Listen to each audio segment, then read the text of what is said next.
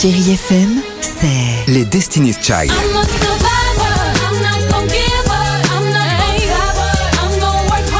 Des souvenirs. Et la musique qui vous fait du bien. C'est ça, Chérie FM. Feel good. Musique. Chérie FM. À voir sur vos écrans, la chronique de Marc Choquet.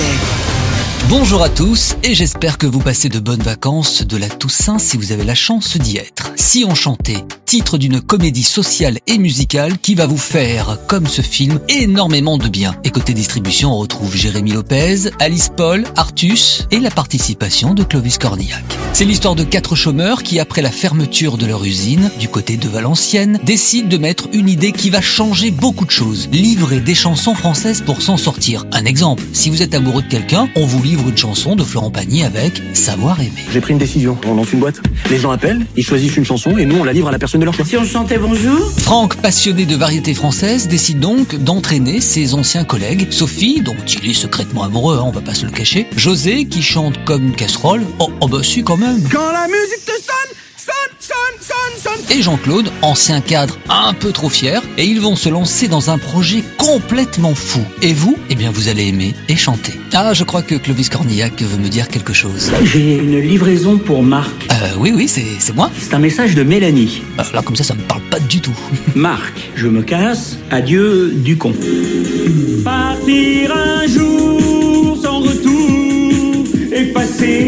C'est bon, je vais essayer de m'en remettre.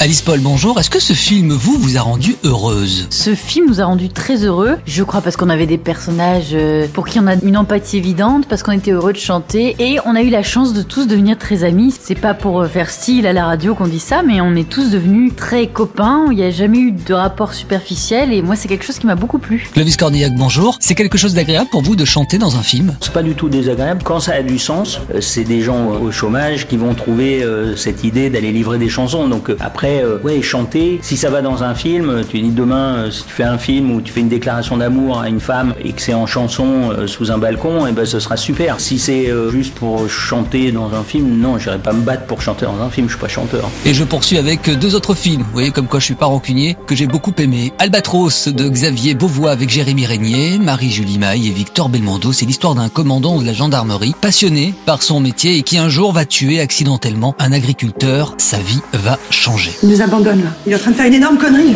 Et puis je termine avec My Son de Christian Carion avec James McAvoy et Claire Foy. Alors ce film est un remake du même réalisateur hein, puisque Christian Carion avait déjà abordé cette histoire avec Guillaume Canet. Il s'appelait Mon garçon, vous l'avez peut-être vu. C'est un excellent thriller, donc si vous êtes amateur du genre, n'hésitez pas.